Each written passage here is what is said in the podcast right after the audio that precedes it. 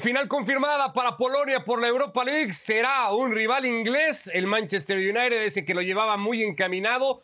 Pero el rival será el Villarreal, que hoy ha hecho historia y se ha clasificado a su primera final después de superar la eliminatoria contra el Arsenal. Lo platicamos con Ricky, con Fer, con Alexis. Porque es eso, Fer, historia pura lo que ha conseguido de la mano, eso sí, de un hombre que el camino es que se lo sabía ya de memoria. Cinco semifinales para Emery, las cinco la ha superado. Qué gusto me da saludarle, Ricky, Ricardo, Alexis, en un día, sí, histórico, porque no sé de qué otra manera se puede definir para un Villarreal que había llegado ya a tres semifinales, que se acordaba aquella que tuvo en el 2006 para llegar ante justamente Arsenal, pero entonces con Henry y Wenger en el banco y a una Champions League por un penal de Riquelme Rado, pues ahí vio truncadas sus posibilidades de meterse a la disputa de una final europea. Ahora llega mérito de un trabajo gigantesco que no solamente pasa por Emery, sino por la elección de un técnico que le puede dar o que le daba al Villarreal no las posibilidades de llegar a pelear por Europa, las posibilidades de encontrarse con un estilo de juego. Emery le puede gustar a algunos o no, es bastante pragmático en, muchas, eh, en muchos sentidos, pero es un técnico eficaz y, y lo hizo, no se le dio en el Arsenal, a donde también llegó a una final de Europa League, ahora lo hace con el Villarreal. Es un técnico que de verdad hay que quitarse el sombrero para lo que ha, o por lo que ha conseguido ahora y para el Villarreal no había que hacerlo porque están en una final de Europa con el proyecto del Villarreal había que quitarse el sombrero hace ya varios lustros. Dijo Arteta con todo y eso Alexis, los detalles no jugaron a nuestro favor. Hay dos pelotas al palo de Ubamellán que pudieron contar otra historia. Eh, ¿Hubiera sido injusto que el Villarreal se quedara otra vez apeado de una semifinal? ¿Qué tal? Buenas noches a todos. Eh, pues yo creo que los detalles jugaron bastante a favor de Arteta. De hecho, gracias a los detalles, el Arsenal ha llegado vivo al partido de vuelta en esta semifinal, porque si no llega a ser por los detalles del partido de ida, la eliminatoria habría quedado sentenciada en, el Madrigal, eh, porque aquel penalti que metió al Arsenal en la, eliminatoria no fue penalti. Eh, con lo cual, hoy es verdad que el, equipo, pues sí, ha tenido dos tiros al palo, al final ha apretado bastante, pero bueno, ¿qué vas a esperar de un equipo que tenía en el, en el campo primero a Bamellán, luego a la cassette y una, constelación de, estrellas muy por encima de las que tiene, por ejemplo, el, Villarreal, que, insisto, en el cómputo global de la eliminatoria creo que ha sido superior al, al Arsenal y ha merecido esta, clasificación para la, final. Recordaba Fernando aquella eliminatoria de la Champions 2006, eh, más otras dos semifinales de Europa League, pero es que también el Villarreal ha estado en dos semifinales de la Copa del Rey y tampoco había conseguido llegar nunca a una final, ni siquiera en el torneo eh, doméstico. Esta es la primera final de su historia y, me acuerdo, por ejemplo, de algo que pasó hace 20 años entre el, entre el y el Copenhague. El Copenhague, en una eliminatoria previa de Liga de Campeones, le metió 10-0 al Karabag y 17, 18 años después el Karabaj en la misma ronda eliminó al Copenhague eh, mostrando el crecimiento de ese, de ese club y equiparándose hasta el punto de eliminar al equipo que le había metido 10, 15 años antes. Pues con el Villarreal ha pasado algo parecido. 15 eh, años después de aquella eliminatoria 2006 donde el Villarreal era un equipo recién llegado a Europa, es verdad que tenía buenos jugadores como Riquelme o como Forlán, pero no dejaba de ser un, recién llegado a Europa. Estaba compitiendo contra un eh, poderosísimo Arsenal que hace que tres años antes había acabado la temporada en la Premier Invicta. Bueno, pues 15 años después la situación es totalmente diferente. El Villarreal es también un grande de, Europa y ahora el que está un poquito de capa caída es el propio, el propio Arsenal. Así evoluciona el fútbol y gracias a eso pues es un deporte que nos encanta. Eh, lo titula Ricky, me parece que lo titula muy bien el diario El País, una Superliga para un pueblo, porque eso es lo que va a representar la final del próximo 26 de mayo para una población que apenas alcanza los 50 mil habitantes. ¿Cómo se tiene que entender lo que va a representar y lo que ha significado esta temporada, que incluye 14 partidos sin perder en esta Europa League para el equipo de Emery? Hola, ¿qué tal? Un abrazo a los tres. No, es monumental, sensacional, histórico, porque eh, este equipo sin grandes figuras, sin una gran figura que llegó Dani Parejo y Coqueland del Valencia al principio de temporada con la llegada también de Unai Emery que se había ido del Arsenal precisamente ahora para dejarlo fuera de competencias europeas. Dicho sea de paso, por primera vez en 25 años que no va a clasificar a Europa el Arsenal. Y este Valencia eh, con un albiol en el fondo que ya cuando estaba en el Napoli se decía que estaba terminado y termina siendo fundamental. Em, em, Pau eh, en la selección, defensor, pretendido por varios equipos.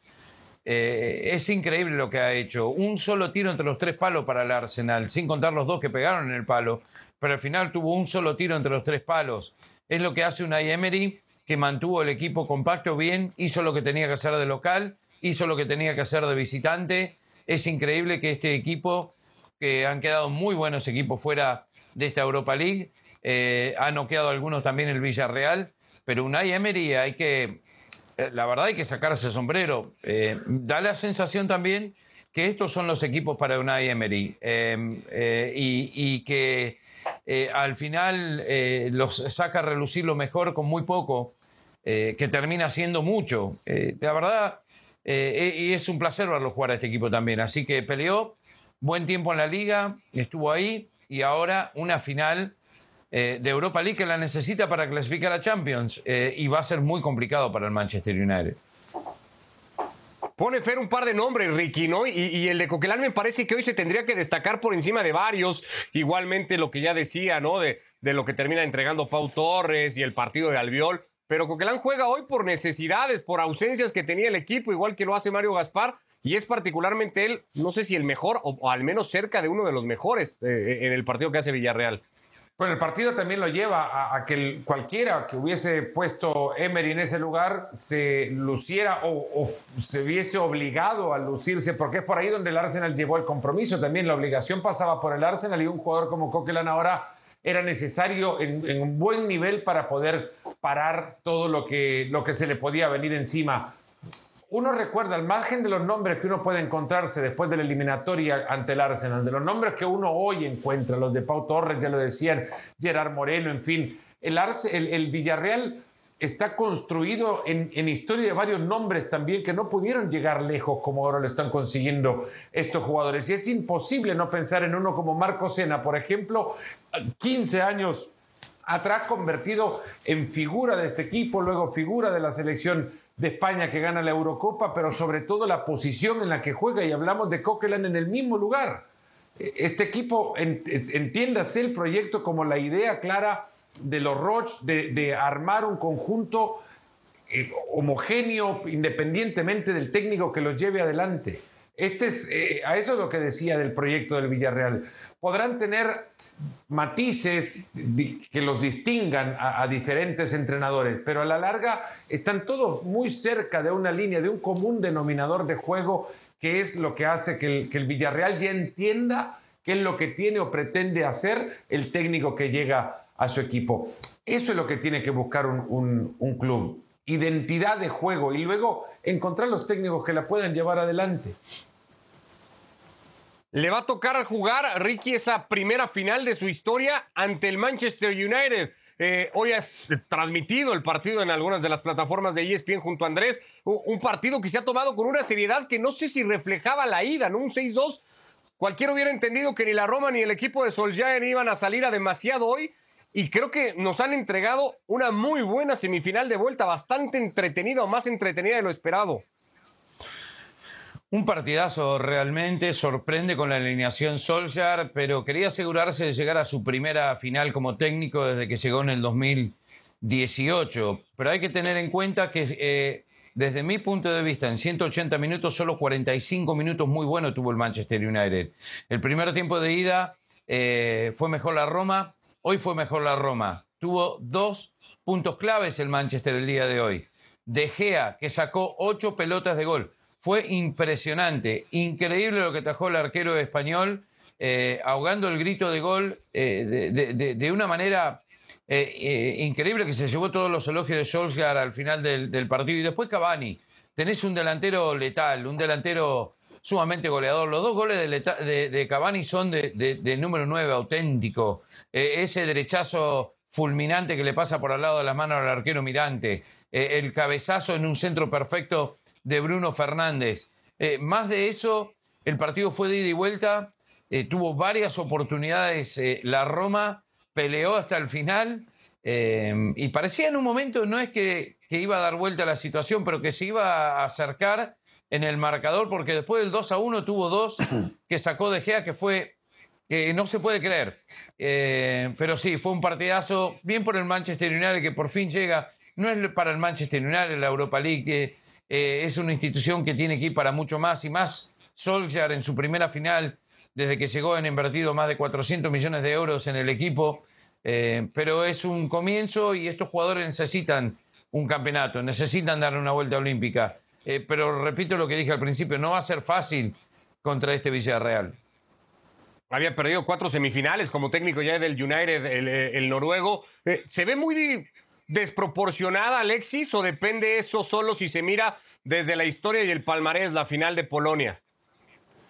Hombre, yo creo que sí que hay bastante, hay bastante diferencia, eh, sobre todo a nivel de plantillas, que yo creo que es lo que, es lo que más prima en cualquier, en cualquier partido de fútbol. La calidad de los jugadores del Manchester United ahora mismo está muy por encima de la calidad de los jugadores del Villarreal. Pero mucho, es que lo, venimos diciendo durante, durante todo este, durante este último semestre en, en, el programa, que es que el Manchester United es un equipo eh, de Champions League que está en Europa League por un accidente que tuvo en Estambul en, en el mes de octubre, que es lo que le ha costado, pero en la, en la Europa League la verdad que eh, se, ha estado, se ha estado paseando. También el Villarreal, eh, que como, como bien recordabas antes, eh, no ha perdido ningún partido, es el único equipo que puede decir que ha llegado a esta final pues con casi con un pleno de victorias, porque solamente se le han escapado dos empates en el camino, ante el de hoy y ante el Maccabi de Tel Aviv en la fase de grupos, en un partido que era que era ya totalmente intrascendente. Pero hombre, si miramos jugador por jugador, prácticamente en, todos los puestos el, Manchester United es, superior.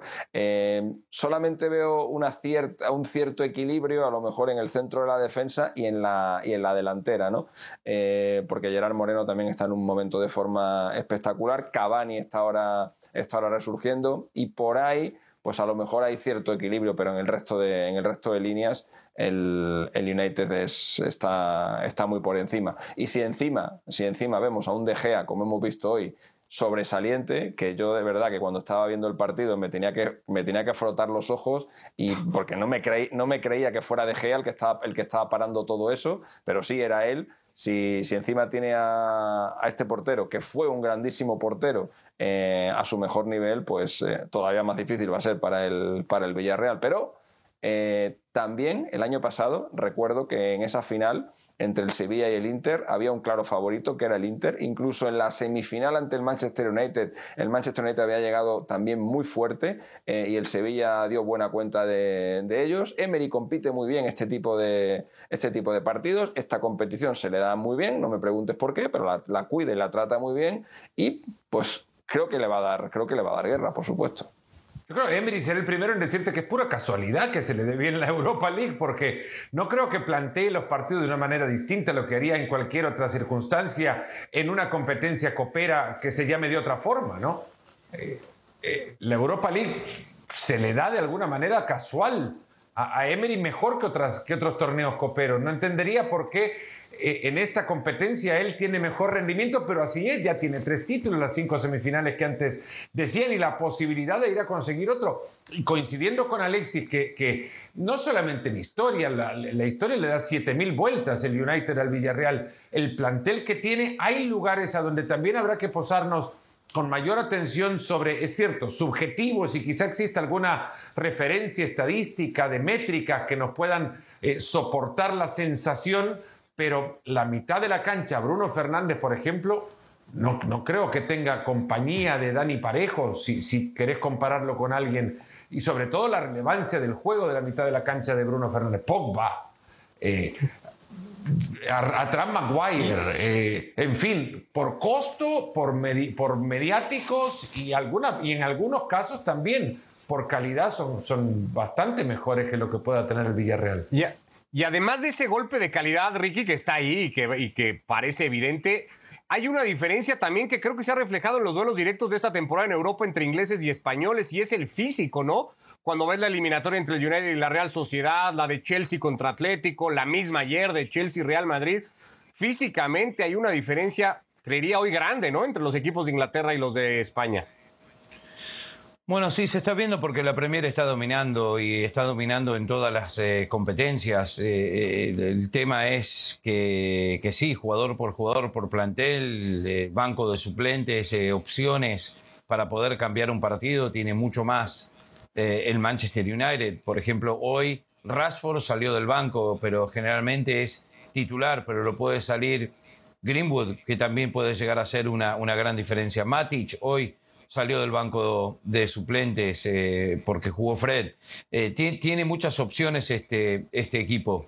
Eh, yo creo que, que, al margen de todo, Unai Emery me parece que se siente mucho más cómodo en vestuarios donde no hay superestrellas y les hace creer de que pueden ser héroes. en el Arsenal le costó, en el Paris Saint Germain también pero en el Sevilla, en el Villarreal, demuestra. Es como que en Estados Unidos, el que, el que sigue el deporte en Estados Unidos, el básquetbol universitario, eh, sería un técnico de básquetbol universitario, no de la NBA. El 80% de los técnicos que cruzan a la liga profesional fracasan. Eh, Unai Emery me hace recordar a eso, que es un técnico para estos tipos de equipos que le saca mucho más de lo que pueden dar y por eso no lo voy a descontar en la final.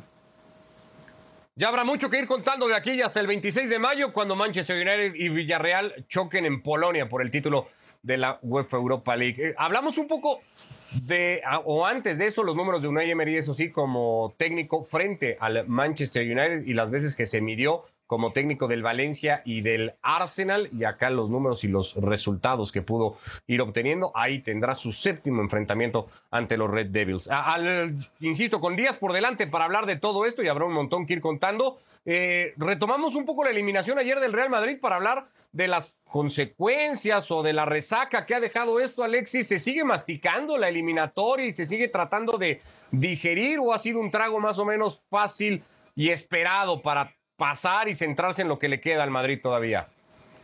Bueno, yo creo que muy poca gente esperaba que el, que el Madrid, desde luego yo no, que el Madrid llegara tan lejos en la Copa de Europa. Por lo tanto, ha sido una eliminación más dulce de lo habitual, porque normalmente las eliminaciones del Real Madrid en su competición favorita, como es la, Copa de Europa, suelen ser eliminaciones muy traumáticas y que además no se, no se curan en, en 24 o 48 horas. ¿no? También, también por eso quizá eh, el comportamiento que tuvo ayer eh, Hazard cuando acabó el partido se entiende menos, ¿no? porque es como si no, es como si no comprendiera el, el club en el, que, en el que está, porque el Real Madrid, como digo, eh, vive por y para la Copa de Europa y esas noches en las que cae en la máxima competición continental son noches muy tristes, son, son noches casi de duelo, ¿no? Y ver a un jugador ahí partiéndose de la risa, por mucho que haga mucho tiempo que no vea a Zouma o al, o al que sea, no, no, no se entiende, ¿no? Incluso yo he escuchado ya a varios compañeros decir que, que, bueno, que son, que son cosas que son profesionales, que tampoco hay que, tomárselo, que tomarlo tan, tan en cuenta, que a lo mejor puede haber tenido un poquito más de decoro y hacer este tipo de, de, de expresiones dentro de los vestuarios sin que nadie le, sin que nadie le viera. Pero yo voy al, fondo de la cuestión, es que no, no tienes que ocultar ese, ese, comportamiento. Un jugador de la cantera del Real Madrid, como por ejemplo puede ser Nacho, o un jugador eh, que de verdad tenga el, el, escudo del club metido en la cabeza, como puede ser Casemiro, no tiene por qué ocultar nada porque es que directamente no le entran ganas de reírse. O sea, si en, una situación como la de ayer le cuentan el mejor chiste del mundo a Nacho o a Casemiro o a, o a Carvajal. El eh, mejor chiste del mundo fue haber puesto a Vinicius de, un lateral volante eso también, por, el costado. Eso también. es todo esto de Hazard, todo esto de Hazard va porque Pero, le están tirando paraguas por otro lado, están tirando salvas por otro lado porque no se hable de Zidane. No se hable de Zidane. pero, el mejor chiste del mundo fue haber puesto a Vinicius a, Vamos a hablar de Zidane también. Lo que pasa es que quería, quería aclarar eso porque, porque eh, o sea, por ejemplo, si nos ponemos en una situación en la, en la que se nos, Dios quiera que no pase nunca, pero se nos muere un familiar muy, muy, muy, muy, muy cercano y estamos en el entierro del familiar, a ti te cuentan un, un super chiste y aunque sea buenísimo, es que no está en la situación para ese, no te apetece reírte, no es que te tengas que esconder en un sitio para reírte a gusto, es que no te apetece. Y eso es lo que la gente, eh, viendo ayer la reacción de, de Hazard, pensaba, pero efectivamente, el gran culpable de la eliminación del Real Madrid de ayer no es Hazard, el gran culpable de la eliminación de ayer del, del Madrid es Zidane, porque Zidane para poner a Ramos y a Hazard cambia todo el equipo. Para poner a Ramos le tiene que proteger, le tiene que proteger, con lo cual arma una defensa de tres centrales que no le había funcionado ya en el partido de ida y que muchos pensábamos que no iba a repetir, que no se iba a atrever a repetir después del fatal resultado que le había dado en el partido de ida, aunque acabara en empate. El Chelsea lo tuvo que, lo tuvo que haber ganado eh, muy fácil, pero es que además eso le obligó a poner a Militao donde no le tenía que poner. El meter a Hazard obligó a cambiar a Vinicius de banda, que el otro ayer hablaba en rueda de prensa de que ya lo había probado contra el Getafe. No, no, lo ha probado contra el Getafe y contra más equipos y nunca le había funcionado. Vinicius en la derecha a Zidane no le ha funcionado nunca, pero tuvo que armar tal quilombo para encajar a las dos piezas que él quería poner, que era Ramos y que era Hazard, que al final el Madrid se convirtió ayer, pues eso, en un pandemonio. Dale sobre Zidane, o sea, no que le des a Zidane, Fer, sino que dale, que hables de Zidane o, o, digas lo que quieras decir de Zidane, no sé cuál va a ser la... la, no, yo creo que ya se ha dicho todo, ya lo dije, ya, ya dije que, que, esto me parece nada más son tiros de protección a un técnico que merece en realidad ser cuestionado más de lo que se ha cuestionado. Es cierto que también cuasi milagroso que el Madrid haya llegado con 55 lesiones, cuya responsabilidad en alguna proporción le debe caer también al técnico a estas instancias y pelea por la liga además, pero ha tenido que ir eh, parchando y tomando decisiones que, al, momento de encontrarse en una semifinal de UEFA Champions League, las decisiones lo menos que tienen que encontrar son inventos o insistencia en alguna decisión pasada que ya sabes no te ha funcionado, esperando que ahora por arte de magia o por, eh, no sé, fortuna o, cualquier otra cosa te, lleguen a funcionar. Ya lo ha dicho Alexis, no tanto por lo de Ramos, que encajar a Ramos dentro de todo es cierto, había que protegerle y la, línea de tres está bien.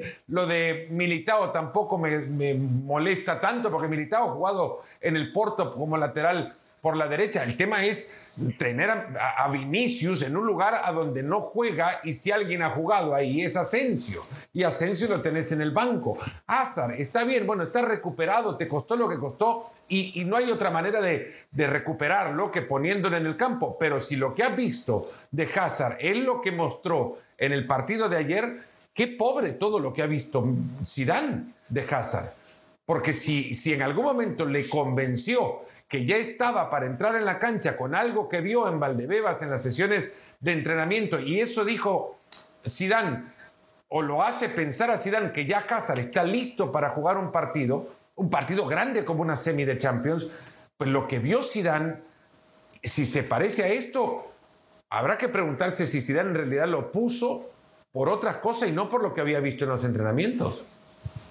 ¿Cómo puede salir bien librado de esta Ricky Zidane?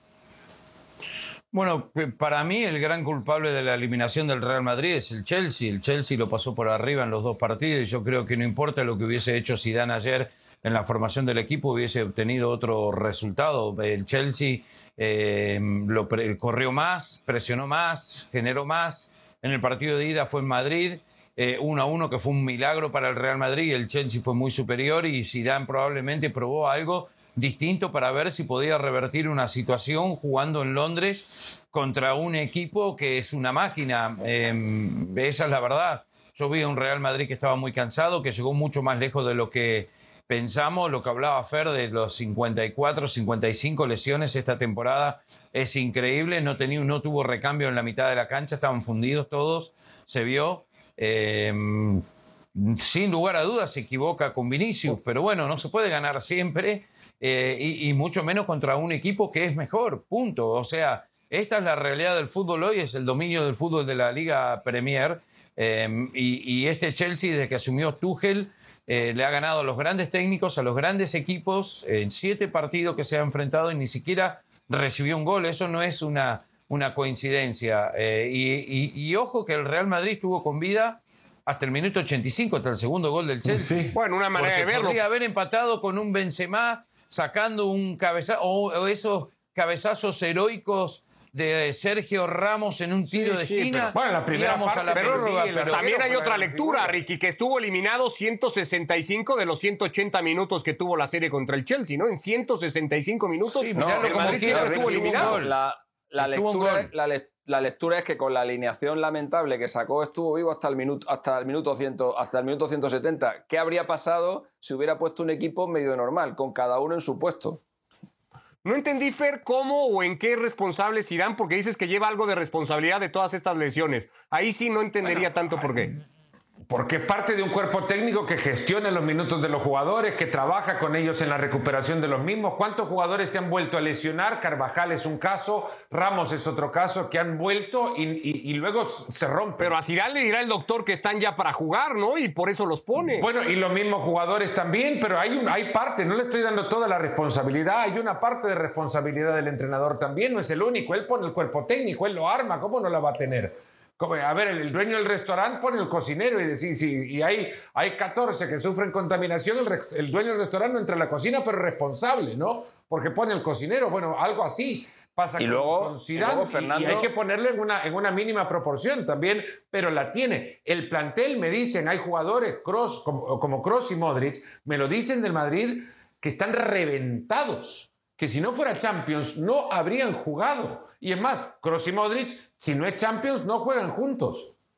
Pero luego hay otra cosa, Fernando, que es que el médico o el propio jugador te pueden engañar, pero como mucho te pueden engañar un tiempo. Si cuando acaba el primer tiempo tú te estás dando cuenta de que, lo que, de que Ramos no está para jugar, de que Vinicius no está rindiendo para nada en la derecha, Joder, haz un, haz, un, cambio, cámbialos en el descanso, pero es que los cambios de Zidane no llegaron hasta, hasta el minuto sesenta y pico o setenta y pico. Es que ni siquiera tuvo poder de reacción después de ver lo que todos vimos en el primer tiempo, que fue un desastre, eh, ni siquiera tuvo ahí la, capacidad esa de maniobra que se le puede suponer. Ahí ya no le puedes echar la culpa al médico o no le puedes echar la culpa a Ramos, eh, que, que, haya engañado a Zidane. Ahí ya la culpa es de Zidane, que está viendo que no funciona y aún así R que R.